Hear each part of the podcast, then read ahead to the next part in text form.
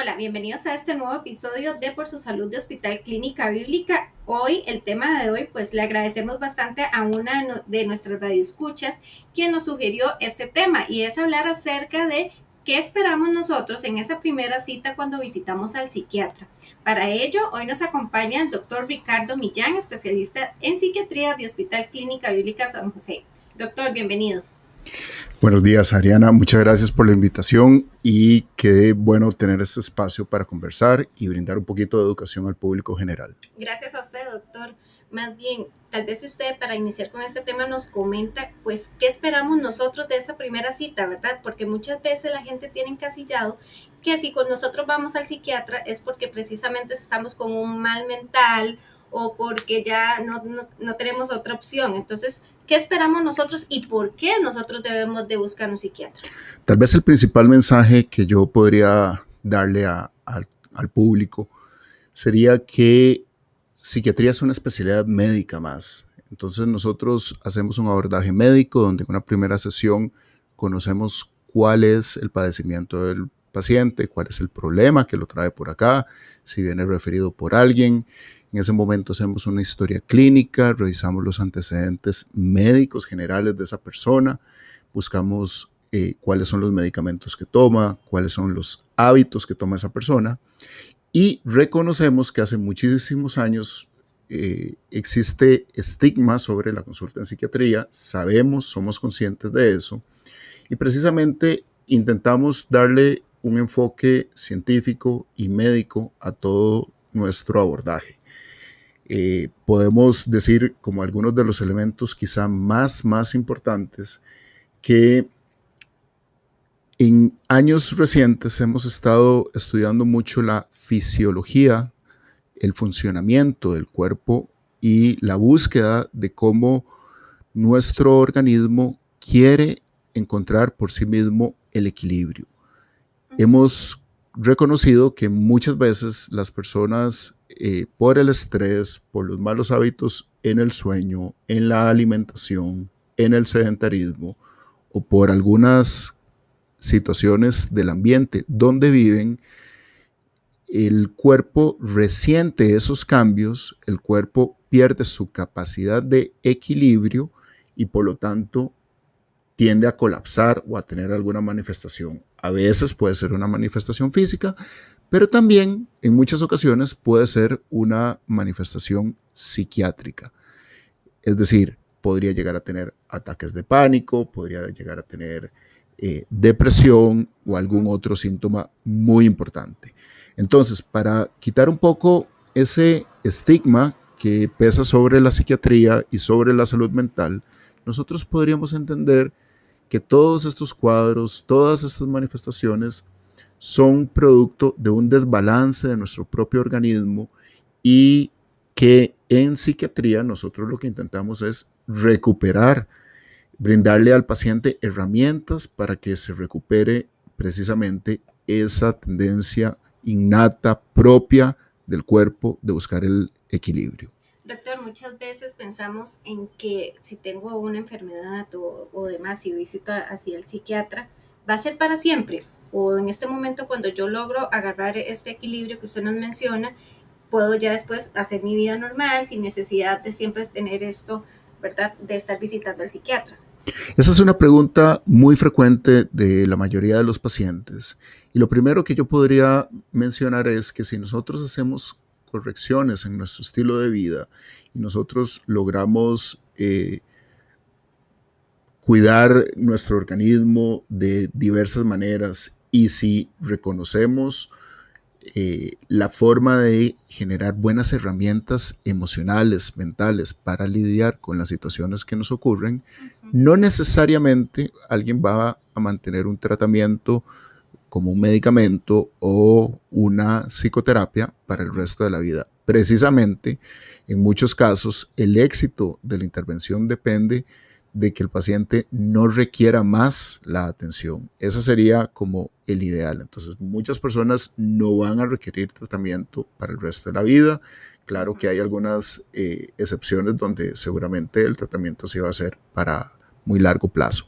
Doctor, usted nos mencionaba que al principio muchas personas vienen a consulta porque son referidas por algún otro especialista, pero ¿en qué momento sé yo que necesito buscar un psiquiatra aún cuando no he visitado otro especialista como tal para que me haga la referencia? Digamos que hay una serie de síntomas que llaman la atención y que podría en general estar relacionado con el área de psiquiatría. Típicamente el estado de ánimo persistentemente triste luego de un periodo largo de tiempo, la pérdida del disfrute eh, por las cosas que para mí siempre han sido importantes. Yo diría que eh, la angustia persistente y extrema, a veces en picos intensos que no me dejan cumplir con mis obligaciones, otros síntomas como periodos largos en que no logro conciliar el sueño adecuadamente, la falta persistente de concentración o la preocupación persistente en mi cabeza, de esas que quedan como enclochadas y que no me deja eh, mantenerme en paz, serían en general algunas de las eh, causas más importantes para que alguien decida consultar en psiquiatría. Es el mejor momento entonces para hacerlo.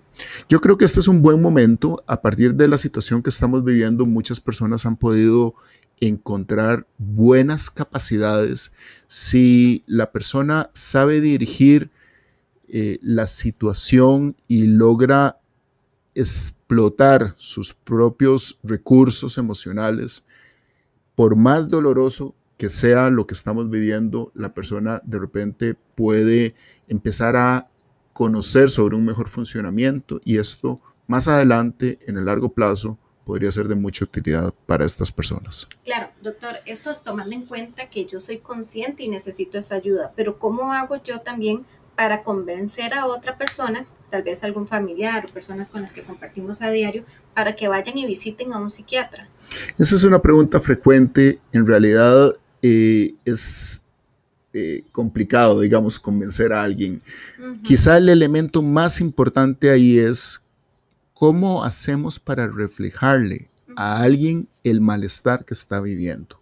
Digamos, eh, cuando la persona se levanta y se siente muy mal porque tiene no sé cuánto tiempo de no dormir y no logra salir adelante con sus situaciones, ese es el momento para reflejarle, bueno, esto eh, veo que te está agobiando mucho, veo que está afectando tu calidad de vida, tu trabajo, tus responsabilidades. Qué importante sería que busquemos juntos ayuda y cómo podría yo eh, colaborarte en ese proceso para encontrar a alguien que nos eche una mano. Más o menos algo así debería o podría ser el mensaje. Para lograrlos convencer.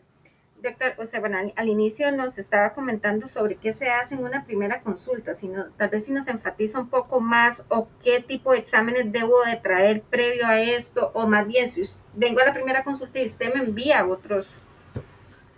Bueno, igual que con cualquier médico, la persona eh, viene a la consulta a que se inicie una exploración. En ocasiones, algunos pacientes ya traen algunos exámenes y en esa primera consulta se define si se necesita ampliar los estudios. En general, no es como que eh, uno dispara exámenes de rutina, sino que dependiendo de la situación individual que tiene ese paciente, de acuerdo con eso es que se definen cuáles exámenes son importantes hacer para descartar algunas enfermedades que podrían estar aquejándole al paciente. Claro, doctor, la duración de una consulta. Normalmente la duración es cercana a los 50 minutos. Y nosotros también tenemos que tener en cuenta que eh, el especialista es, una, es un acompañamiento más, porque esto va de parte de nosotros, ¿cierto? También. Yo creo que ese es un punto fundamental. En ocasiones algunos pacientes intentan de alguna manera eh, como darle la papa caliente al, psiquiatra o al terapeuta. Y en realidad el principio fundamental es que el paciente es el orquestador, es el que dirige eh, su proceso de recuperación y que normalmente cuando eso ocurre, uno como psiquiatra tiene la gran oportunidad de acompañar, de eh, dar soporte, apoyo, idealmente en un ambiente empático. Y usualmente los resultados, si eso está presente, el, paciente sintiéndose responsable de su propio proceso de cambio, normalmente los resultados son beneficiosos y agradables para el paciente. Claro. Doctor, le agradecemos mucho la participación. Le recordamos que él es el doctor Ricardo Millán, especialista en psiquiatría de Hospital Clínica Bíblica. Doctor, más bien, no sé si usted quiere agregar algo más para ya hacer una conclusión sobre este tema tan interesante. Ariana, yo le agradezco mucho el espacio. Yo creo que es muy importante que nos eduquemos, que en momentos como los que estamos viviendo cuidemos nuestra salud mental como una forma adicional de cuidarnos ante la pandemia. Nosotros sabemos que eh, tenemos que ponernos una mascarilla, que tenemos que tener el distanciamiento social, pero cuidar nuestro organismo con hábitos saludables, con un buen patrón de sueño, con buena alimentación, con actividad física y cuidar nuestra salud mental es una forma de contribuir a las capacidades de nuestro organismo con todo lo que estamos viviendo. De ahí la recomendación y la invitación de que vayamos por ese camino. Claro. Y además tomar en cuenta que la salud mental es un estilo de vida también, ¿verdad? Correcto, absolutamente. Nosotros somos contribuyentes de la salud mental con cada una de las decisiones que hacemos en el día a día. Doctor, muchísimas gracias. Muchas gracias a usted. Bueno, les recordamos que si ustedes quieren más información sobre el doctor Ricardo Millán, pueden llamar al 2522-1000 o bien si desean que el doctor en algún momento nos exponga algún tema de su interés, pueden escribirnos al correo podcast.clinicabiblica.com. Muchísimas gracias.